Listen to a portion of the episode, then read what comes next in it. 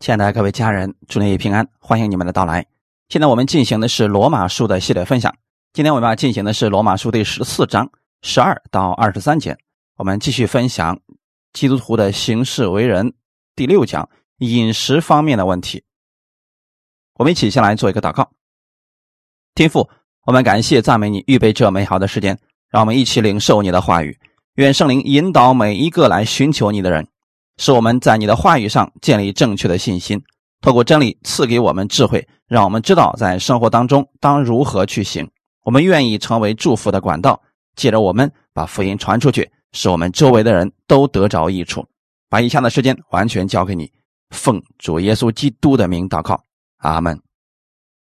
罗马书十四章十二到二十三节，这样看来，我们个人必要将自己的事在神面前说明。所以，我们不可再彼此论断，宁可定义，谁也不给弟兄放下绊脚跌人之物。我凭着主耶稣确知深信，凡物本来没有不洁净的，唯独人以为不洁净的，在他就不洁净了。你若因食物叫弟兄忧愁，就不是按着爱人的道理行。基督已经替他死，你不可因你的食物叫他败坏，不可叫你的善被人毁谤。因为神的国不在乎吃喝，只在乎公义、和平，并圣灵中的喜乐。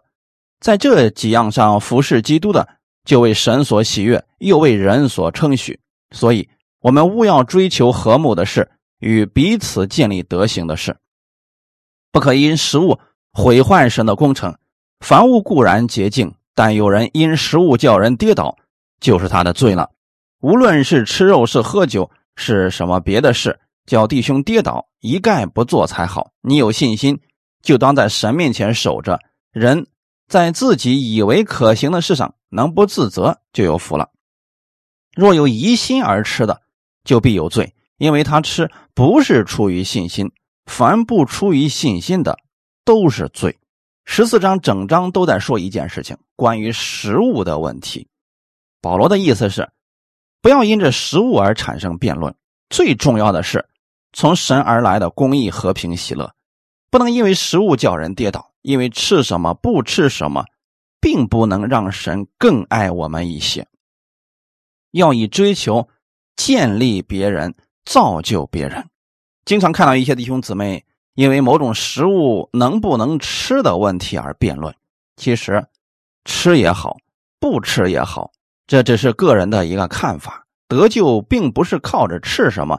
或者不吃什么，神喜悦你，乃是因着耶稣的血洗净了你一切的罪，跟吃什么没有多大的关系。十二节，这样看来，我们个人必要将自己的事在神面前说明。这段经文如果不了解的话，就会乱解了。律法家的人就会说了啊，一定要谨慎你自己，因为所有的事情将来你都要向神来交账。都要在神面前说明的，你就小心点你现在所做的事情吧。这段经文这样理解就错了。将来在神的审判台前，我们不是把别人的事向神说明，只是每一个人在神面前将自己的事说明。这里所指的是十二节前面的部分，就是关于论断别人食物的问题。每个人。凭着信心而吃，吃的人不能论断不吃的人，不吃的人也不能轻看吃的人。总之，不能在食物上彼此论断。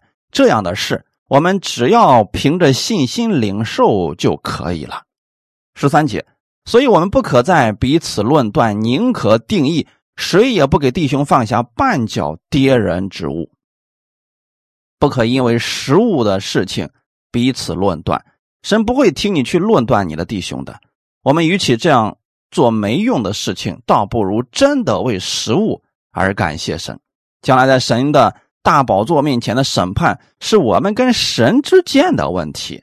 有人可能对这个事情不太了解，一提到将来白色大宝座的审判，就以为指的是刑罚。如果你在地上论断别人，神要给你算总账，或者说要把你一生当中论断别人的事情，或者你干的那些坏事，全部用一个大屏幕给放出来，让你无地自容。不是这样的。耶稣在十字架的时候，已经把我们的罪的问题解决了。神不再纪念我们的罪了。将来在审判台前，神看的是我们为主献上的部分，这里指的是奖赏的部分，而不是刑罚。神绝对不会让你在审判台上论断你的弟兄，是个人要把自己的事向神说明。比如你在世上的时候，为了基督的缘故，一直持守着不吃肉，为此神给你奖赏。同样，另外一个人为吃肉而感谢神，并且他也帮助了其他人，他也要得奖赏。但神不会给你机会去告弟兄的状。如果要告状的话呢，耶稣要告我们的太多了，因为罪的问题已经都解决了。神只纪念你在地上为基督的缘故所付出的，并要给你奖赏。既然如此，那我们在地上生活的时候，就不如做神纪念的事，不要去彼此论断。十三节说：“宁可定义，就是你要下定决心，不要去彼此论断。”谁也不给弟兄放下绊脚跌人之物。绊脚石是指在某一个人路上行走的时候，给他放下障碍物，让他跌倒。跌人之物就是设下陷阱。我们不要做一些让人跌倒的事情，不要让你的弟兄因为你的批评论断灰心跌倒，或者说不能论断你的弟兄，定罪你的弟兄，抬高自己，这些都是跌人之物。为了抬高自己而击打弟兄，这样的事儿，神是不喜悦的。论断是个贬义词，论断指的是毁谤、有恶意批评的意思。就是说，本身他还没有这么糟糕，你却把他说的一文不值了，使这个人再也抬不起头了，让他无地自容。我们接受了主耶稣的恩典，不代表我们自己不会再犯罪了。我们都不完全。如果彼此论断、彼此攻击，那根本看不到耶稣的爱。当然了，看到弟兄姊妹走错了，也不是说不管他、任由他，这也不正确，而是要私下提醒他，用爱心劝勉他。但是，不能以论断、定罪的方式去提醒。罗马书十四章十四节说：“我凭着主耶稣确知深信，凡物本来没有不洁净的，唯独人以为不洁净的。”在他就不洁净了。在旧约的律例典章里面提到了有洁净的动物、不洁净的动物，可以吃的、不可吃的。但这里保罗告诉我们的是，凭着主耶稣，我们深知确信，凡物没有不洁净的，因为神所造的都是好的。关键在于人心如何看待世界的万物，唯独。人以为不洁净的，在他就不洁净了，就像过去一些社会把人分成三六九等一样。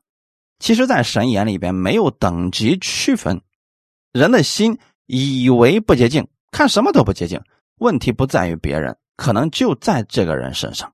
初代教会的时候所面临的难题就是哪些食物可以吃，哪些不可以吃。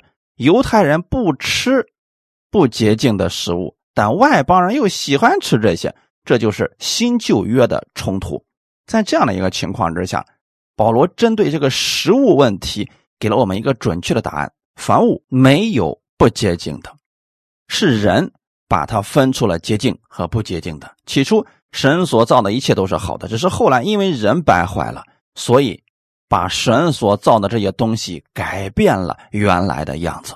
我举几个例子，大家就明白了。葡萄本身是洁净的，是好的。用葡萄做了酒以后，有人狂欢喝醉了，导致了不道德的行为。创世纪里边记载了挪亚这样的情况：葡萄酒本来是好的，结果他喝醉了之后，把衣服都脱光了，还咒诅了自己的孩子。难道这是葡萄的错吗？葡萄本来是好的，但最后却成为了别人的跌人之物。不是说神造的葡萄不好，也不是说不能喝葡萄酒。神所造的一切都是好的，只是人心变了。所以呀，看一切都不一样了。有人说，不能随便在朋友面前表露自己的心声，因为很危险，一不小心就被别人给出卖了。神所造的一切是好的，因为是人心坏了，把很多东西变成不洁净。男女关系本来是好的，因为人心变了，把关系变成了不道德的，以至于现在人认为孤男寡女在一块就一定不会有好事其实真正。变的是人心。蔬菜和植物这些本来是好的，但是人用它来制造有毒的东西，难道这些植物是坏的吗？这些物本来就是好的，只是因为人的私欲，因着人的败坏，最后大家认为这些东西不好。十五节，你若因食物叫弟兄忧愁，就不是按着爱人的道理行。基督已经替他死，你不可因你的食物叫他败坏。在吃什么的问题上，每个人的领受略有不同，但如果因着食物叫弟兄忧愁或者跌倒了，这本身没有什么益处，也无法显出基督的爱，因为吃什么不吃什么，并不能让神更爱我们。神希望我们在凡事上显出基督的爱，所以不可因着食物叫别人跌倒。万物的改变都是因为人的缘故，本来万物都是好的，因为亚当堕落了，所以万物跟着一起受了咒诅。我们要特别留意那些已经变成不洁净的东西。如果你的弟兄认为这个东西是不洁净，那我们因为他的缘故就不做这个事情，因为弟兄无法接受。有一些教导说，基督徒绝对不能喝酒，因为酒是个很邪恶的东西。所以一些弟兄姊妹就认为绝对不能喝酒，喝酒就是不道德的行为，就是假冒伪善的人。如果你知道他的信仰是这个样子的。就不要在他面前喝酒了。你去他家，你不能说：“哎，弟兄啊，弄两瓶喝喝。”他会因为你这个话就跌倒了。十五节的意思是，如果这个食物叫你弟兄忧愁了，那么你就是给他放下了跌然之物了。不要去做这个事情了，你就不是按着爱人的道理行。我们一直在讲为人处事的真理，这些与得救没有关系。主要是讲信徒的生活方式，不是说你喝酒就得罪神了，只是说有一些弟兄姊妹不理解这个事情，无法接受基督徒喝酒这个事情，所以你在他们面前就不要提喝酒的事，因为这样很容易让他跌倒。就算你真的很能喝，也不要在他面前讲。还有，比如吸烟的问题，有的教会就明令禁止基督徒不能吸烟。他们认为基督徒吸烟就是误会了身体，把这个说的非常的严重和可怕，以至于有一些人想信主也不敢了，因为当下还丢不下烟。当然了，我不是鼓励弟兄姊妹去吸烟，吸烟确实对身体没有益处。但我们要说的是，如果有人还戒不了烟，那么能不能克制一下？当着弟兄姊妹的面就不要吸烟，免得让人跌倒。因为这一个举动啊。可能会让很多人跌倒。每个人的信心不同，有些人认为不能吸，其实就算你吸了也不会下地狱。但是你的这个行为会给别人带来极大的忧愁。当然了，如果你想胜过这个问题，可以靠着宣告耶稣基督的得胜就是你的得胜，或者宣告你是神的爱子，圣灵可以帮助你胜过这个问题。如果是食物叫弟兄忧愁，你就不是按着爱人的道理行。这个不是律法师的要求，是神希望你这么做，因为你不仅仅在弟兄姊妹面前生活，还要在那些不信者的面前生活。很多不信的人已经成为了基督徒的监督人了。你叼着个烟在大街上走，那些认识你的不信者就会说：“哎，你不是基督徒吗？你怎么还吸烟呢？”他马上就会有这样的反应。基督徒不应该这样啊，因为这个缘故，可能就让我们的主蒙羞了。所以。我们是出于爱人的道理，不是让别人忧愁，不是让你的弟兄忧愁，是出于爱人的道理去行的。我们一直在强调，这是与人之间的关系，在神面前，就算你做了这个事情，你跟神之间的关系还是不会改变，但是你跟人之间的关系会发生一些改变。不要因为你特殊的行为给别人造成痛苦或者造成困扰，特别是在食物方面，可能因为我们的一些行为。个人的习惯会遭受别人的批评、论断、埋怨或者纷争，造成了别人的误会，所以这就给别人留下了绊脚的东西。如果你说吃的食物让弟兄忧愁了，就不要去做这个事情，因为是出于爱他的缘故。十五节的后半节，基督已经替他死了，你不可因你的食物叫他败坏。第一节说的是信心软弱的你们要接纳他。基督已经替他死了，他也是神的爱子，但是不能因为你不好的行为，把这个人败坏了。从此以后，因为你的缘故跌倒了，他再也站不起来了，这就是我们的过失了。所以说，我们不吃某一种食物是为了其他人的缘故，那么你就不吃好了。保罗曾经说过，在犹太人就做犹太人，在外邦人就做外邦人。他做这些的目的是为了得一些人。弟兄姊妹，在食物方面也是这样的。我们不吃某一种食物，是为了弟兄的缘故，也是可能为了要得着一些人。基督已经替他死了，所以我们不能因为食物让某一个人跌倒，这不是我们该做的事情。不可叫你的善被人毁谤。意思是，不要让别人在背后议论说他一点都不像基督徒。既然能吃这样的东西，他怎么能是基督徒呢？如果这样的事情发生了，确实需要修整一下我们的饮食习惯。再一次以吃血的例子来说，确实圣经上告诉我们的答案是不可以吃血，在很多方面都可以证实确实不好。从科学方面，我们也知道血里边充满了各样的病毒和细菌，人得病以后要化验血，只要验验血就很快知道身体状况如何了。当然了，有很多人说这个血确实很好吃呀。再次强调一下。圣经上确实说了不要吃，我们是因为这样的缘故不吃，它本身对我们身体没有什么益处。那以前的时候我也特别喜欢喝那个鸡血汤的，觉得味道非常好。我有个同学特别喜欢喝鸡血汤，几乎啊每天都吃，因为这个缘故最后得了哮喘，而这个病情非常的糟糕。医生最后得出了结论是，可能跟他的饮食有关。最后他自己也认为。自己有别的爱好，就是特别爱喝这个鸡血汤。从那以后，他就不再吃这个血了。但不是说你们也必须按照我的这个标准来做。如果你们觉得好吃，凭着信心说我相信耶稣基督已经为我死了，奉耶稣的名洁净这个食物，那你就吃吧。我虽然不鼓励，但我也不会说什么，只是说，如果你身边的其他的弟兄姊妹和我一样。没有办法接受吃血的事情，你就不要在他们面前吃，免得他们跌倒了，免得你的善被别人毁谤。意思是说，在你吃的时候，如果被其他弟兄看见了，会在背后议论你，说啊，圣经上都说了不让吃血的，你还在吃鸡血汤呢，真是人前一套背后一套啊！如果因为这个食物的问题让弟兄姊妹议论你，被人毁谤的话，我们就得不偿失了。后来在一次默祷当中，神告诉我，我不愿意让我的儿女们吃动物的血的原因，是因为给他们预留了我儿子耶稣基督的血。我把这最好的血圣餐给了他们。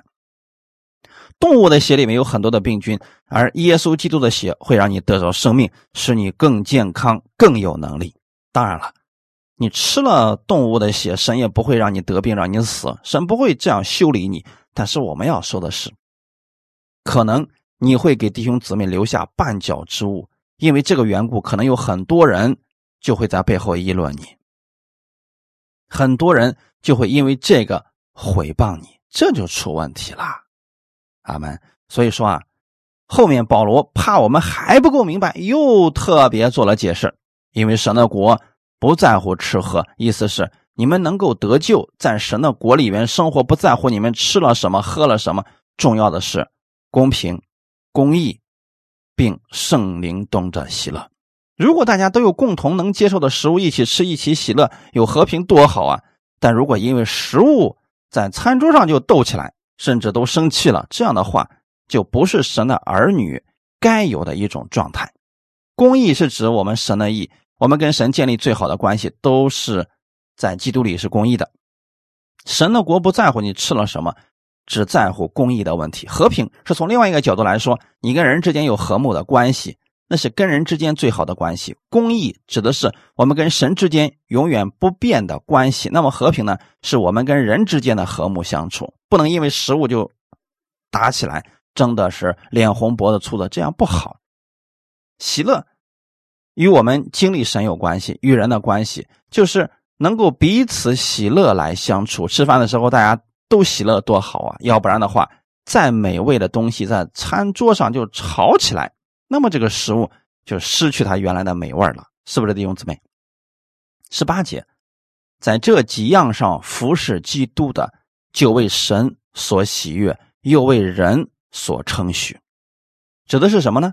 就是上面的神的国不在乎吃喝，你被神悦纳，不是你吃了什么喝了什么，你跟人之间的相处不仅仅是为了吃喝问题，重要的是公益、和平、喜乐。所以信徒关心的是跟神之间的关系，跟人之间的关系，而。不应该关心去吃什么、喝什么、参加什么样的社会活动、生活在这个世界上。我们的目的是为了得着人，为了建立人，为了把人带到基督的面前，使他们享受基督的喜乐，而不是给人带来困扰。不要给人带来绊脚之物，这是我们应该做的事情。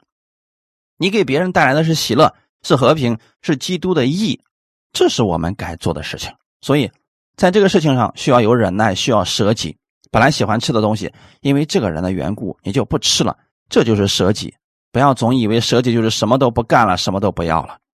在这几样服侍基督的，就为神所喜悦。我们在生活当中，在吃喝当中也是一种服侍。耶稣在很多的时候，他的讲道重要的真理都是在餐桌上讲出来的，就是在吃的时候说出来的。由此可见，食物很重要，因为吃饭是人与人交往重要的环节。能够理解对方、认同对方、接纳对方的信心，这样就会有一个非常和睦、融洽而又喜乐的环境，这是非常好的。不要先为自己着想，要先考虑别人的属灵状况。他不能接受，你就暂时不要做了。你的信心比他大，就接纳他好了。我们虽然是在人面前服侍，但实际上是在服侍神，因为我们做这样的事情都是神所喜悦的，又为人。所称许，这个事情太好了。不要说基督徒信主了，其他啥都不管了。别人看见你说：“哎，你这个人真是不好相处，是另类的。”从来没有人说耶稣是另类的，但是施洗约翰却有人说他是另类的。为什么呢？因为施洗约翰不食人间烟火呀，他就住在旷野里面，吃的是蝗虫野蜜，穿的是骆驼毛的衣服，那是先知啊。可是耶稣不是这样的。耶稣经常去很多人的家里边吃吃喝喝，甚至去了很多罪人的家里。所以法利赛人就说：“你看看这个耶稣啊，谁家都去，法利赛人家里也去，罪人家里也去，税吏家里也去，就好像谁都是他的朋友一样。”这正是我们要做的一个事情。耶稣在这样的事情上，在神面前是被神所喜悦的，在人面前他又是被人所称许的。弟兄姊妹看见了吗？今天我们缺乏的就是去做这样的事情。我们罪的问题已经被解决了，神不会再惩罚你。可是与人相处的时候，不知道怎么办，甚至有时候我们不了解情况，会恶言恶语重伤了我们的弟兄，或者一不小心，我们的言语就刺伤了弟兄姊妹。很多时候，我们的言语或者其他的原因，造成了别人的误解，以至于别人毁谤我们。在这几样的事情上，我们记得。神的国不在乎吃喝，就是不要在食物方面让你的弟兄跌倒，让你的弟兄去议论你。耶稣只在乎公义、和平，并圣灵中的喜乐。我们要在这几样上服侍弟兄姊妹，要接纳弟兄姊妹的信心，这就是为神所喜悦，也是被人所称许的。十九节，所以我们务要追求和睦的事，与彼此建立德行的事。神的国里边不在乎吃喝，最在意的应该是公益和平，还有圣灵中的喜乐。我们应该追求的是和睦，和睦，和睦。提醒弟兄姊妹，一定要追求和睦，不要因为食物的问题跟别人争论，这是不好的。不要因为能吃不能吃的事情，让喜宴都失去问题了，这样不好，尤其是在葬礼上。特别容易出现这样的问题，有时候处理不当会造成很严重的后果。但我们以和睦为主，会把事情处理的很妥当。几年前我去参加过一个葬礼，那家人没有信的，只是一个姊妹信了。那个姊妹去世以后啊，我就代表教会去参加她的葬礼。那一家人知道我是信耶稣的，但是他对耶稣的了解仅限于知道一个名字而已。所以当我去他家的时候，这家人已经非常忙了，有很多事情要准备。还要招待我，因为我是远道而去了，坐了很长时间的车。一进他的家门，他就说：“哎，这是我特意给客人们准备的。”啊，只是拜过的那种食物，说你吃吧。弟兄姊妹，如果不是在这样特定的场合之下，我可以说我是信耶稣的，我不吃这些东西。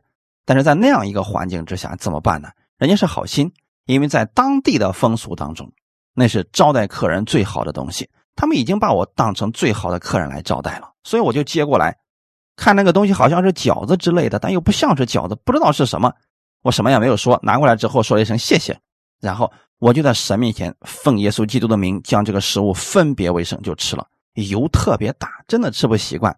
我说主啊，我因为你的缘故，我吃这个东西，但是我不是乐意吃，是为了这一家人。如果我不吃的话，可能没办法和睦相处了，什么也不用跟他们讲了。我到他家面临的第一个问题就是要吃那个食物，吃了那个食物之后，你才能有机会跟这一家人坐下来谈耶稣的事情。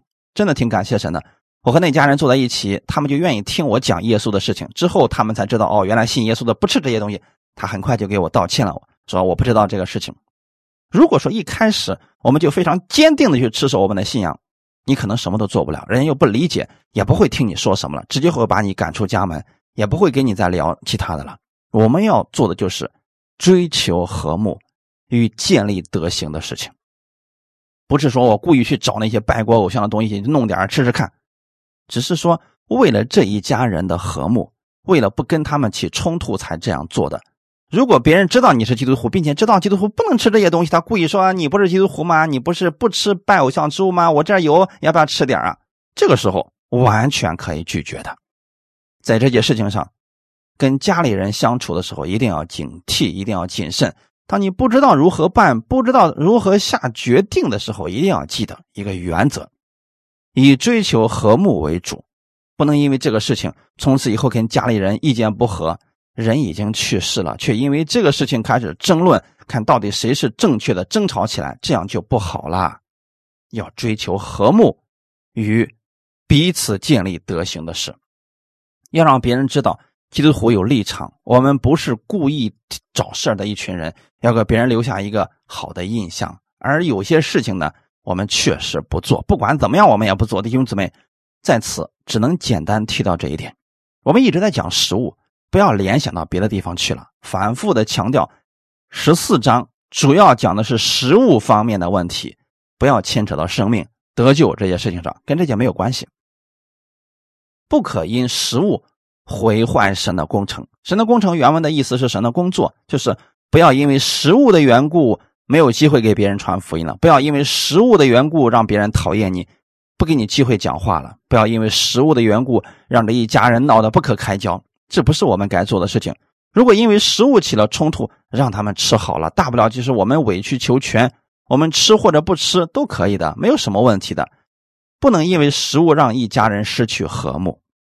罗马书十四章二十节：凡物固然洁净，但有人因食物叫人跌倒，这就是他的罪了。这节经文的意思是：凡物固然洁净，但有人因食物叫人跌倒，那意思就有一些人啊，信心不如你。结果，因为你吃了这样的食物，他跌倒了，那么这就是你的罪了。可能有人就会想了，这不对呀，跟我们讲的不太符合呀。因为神都不再纪念我们的罪了，为什么这里又提到这就是他的罪了呢？这是什么缘故呢？提醒一下弟兄姊妹，这里边讲的是人与人之间的关系，就是他的罪了。原文用的是另外一个词，叫做恶，恶事的恶，意思就是。如果你因为食物叫一个人跌倒了，你就是做了恶事，叫人跌倒了。二十一节，无论是吃肉、是喝酒、是什么别的事，叫弟兄跌倒，一概不做才好。所以十四章主要是指食物，不要牵扯到其他方面，要不然就出错了，这很危险。这里边主要是讲吃肉啊、喝酒啊这样的事情，不要因为吃什么东西让你的弟兄跌倒，因为。确实有一些教会是这么教导的，说酒不能喝呀，烟不能吸呀，定下了很多的条条框框。有人说没关系啦，神都不再纪念我们的罪了，吸点烟怕啥呀？又不会下地狱，喝点酒怕啥呀？没事的。你没事儿，结果别人有事儿啦。所以你要接纳他的信心，不要在他面前故意做这个事情，让他的信心跌倒了。在这样的人面前，方法是一概不做最好了。真想要喝酒，回到自己家里去喝吧。这就是我们的意思。在这方面，我要给弟兄姊妹正确的引导。刚才我说了，烟不吸为好，对我们的身体确实没有益处。这个酒呢，圣经上只说不可以醉酒，但是有人就说了不能喝酒啊，这是不符合圣经的啊。说这个话的原因，可能就是说啊，如果不喝的话，就不会醉酒了。当然了，个人的理解不同吧。我们只是说喝少量的酒是可以的，但是不要喝醉了。要特别提醒的是，在现今，如果你开车不要喝酒，为了不让其他人跌倒，最好不做这个事情。因为很多人说了没事啊，有耶稣呢，喝吧，到时候就祷告不让交警抓住就可以了。万一你被发现了呢？不要怪神没有保护你，因为圣经上早都说过了，这些事情我们不要去做，因为很容易给魔鬼留下试探，你知道吗？如果被交警拦下也是好事你喝酒了，一定要把你拦下来，万一出事怎么办呢？今天你说喝二两没事下回你就觉得一斤也没事反正有主保守呢，这是很危险的一个想法。这些事情啊，不做最好。二十二节，你有信心，就当在神面前守着。人在自己以为可行的事上能不自责，就有福了。喝酒，在你家里面喝这个没事情，不要一边喝酒一边难过的说：“主啊，我不该喝酒呀。”结果喝醉了，第二天又喝，又醉了。早上起来又自责又伤心又内疚的，如果是这个样子，你就下定决心戒了得了。其他方面也是一样的，如果吃了某种食物之后让你觉得心里很难受不舒服，那以后就不吃了。如果吃了以后觉得没事那没关系，根据你的信心在神面前领受即可，你就有福了。十四章也是在讲基督徒的行事为人，这点很重要。如果你有信心是在神面前做的，但是要接纳那个信心小的。软弱的人只吃蔬菜，你就不要在他面前老提这个肉有多好多香了。这就是我们的智慧。二十三节，若有疑心而吃的，就必有罪，因为他吃不是出于信心，凡不出于信心的都是罪。不知道你们读完这节会有什么感觉？今天听了我讲到说不可吃血，这是圣经的原话。如果你们愿意特别想吃血，到了鸡血店的店里边。说老板上一碗鸡血汤，可是呢，刚一上来你就想起来了，我的讲道里面说不可吃血，开始摇摆不定，说吃好呢还是不吃好呢？最后说，哎，先吃了再说吧。吃完之后又难过，又放不下，又感到内疚，这样的话就容易陷入到定罪当中。原文的意思是，如果你带着这样的疑问去吃，你就会自己给自己定罪。所以不要让食物来定你的罪。如果你一开始觉得这个。可能有什么问题，那就不要吃了。如果有怀疑的话，就不要再吃了。如果你不确定神到底让不让你吃这个动物呢？你觉得吃了不太好，那就不要吃了。如果一边吃一边怀疑，吃完之后给自己定罪，这不是我们该做的事情。所以这里边说的是，若有疑心吃，就必有罪，意思是自己给自己定罪了。一定要正确理解这句话，不要说一吃就有罪了，神就会找我们的麻烦，不是这个样子的。后来说，因为他吃不是出于信心。如果你对某一个事物怀疑，就不要吃。结果没忍住，吃了以后又开始怀疑，这就不是出于信心的。圣经上说了，凡不出于信心的都是罪。这段经文你们听过很多遍了，很多牧师拿这些经文来吓唬人，说一定要详详细细把你所有的罪都给认了。什么样的罪呢？凡不出于信心的都是罪。人就开始想啊，今天犯的罪可真不少啊，一件一件的想吧。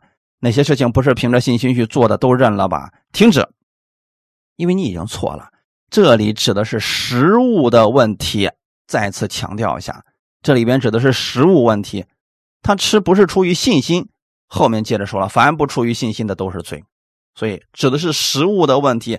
在食物上到底要不要吃呢？总觉得吃了不好，但是还是吃了，这就会不断的给自己定罪，因为不是出于信心吃的。他才有定罪的可能性，但这里仅仅是指食物方面。要再次强调一下，不要拉扯到其他方面去了。要是因为这个缘故让你想起其他方面很多的罪，那就麻烦了。因为这里主要指的是食物问题。为什么我要起个名字叫饮食方面的问题？就让弟兄姊妹彻底的明白，圣经不可以乱解，不可以乱用的。特别是希腊文里面提出一个结论，一般是指前面所说的那个事情。一般都是指那一件事情或者那一方面的事情，不要再让人用这句话吓唬你了，知道吗？犯了多少罪，凡不出于信心的都是罪，去认吧。哇，这能想起来多少是罪吗？就拿今天来讲，你有多少事情是凭着信心来做的呢？如果说不是凭着信心做的都是罪，你什么都不用干了。我们再次回来，这段经文主要是指食物方面。你觉得不要去吃，那就不吃。你要是存着疑心去吃，这个不是好的，这点很重要的。比如说，在南方地区，有很多人喜欢吃这个老鼠肉啊，我们可能觉得挺恶心的，那东西能吃吗？但别人觉得这个东西好吃啊，肉还是挺香的嘛。当然了，我自己没吃过这个东西啊。总之，我的信心是怎么香我也不会吃的，这就是我的信心。但是有人说，我倒是想尝尝那个肉呢，但他心里想。这个东西多恶心呢，会不会得病呢？会不会给我带来一些细菌呢？有这个疑心、有怀疑就不要吃了，因为吃了以后啊，你会自己给自己定罪的。这一点上，弟兄姊妹一定要切记：当你有怀疑的时候，选择不吃就可以了。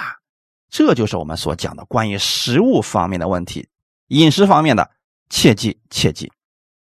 一起来祷告，天父，我们特别感谢赞美你赐给我们这样宝贵的话语，在食物方面。让我们有可以遵循的原则和标准，在弟兄面前的时候，不能因为食物的缘故叫他跌倒，因为信心软弱的，我们要接纳他们，不去辩论。主啊，你赐给我这样的信心，食物方面不让我的弟兄姊妹跌倒，不被人毁谤，让我在食物方面能成为别人的和睦，能够建立别人的德行。我为此感谢你，你赐给我食物是为了我的健康，是为了我得益处。今天赐给我的食物，我感谢你，谢谢你一天的看顾与保守。感谢赞美主，奉主耶稣基督的名祷告，阿门。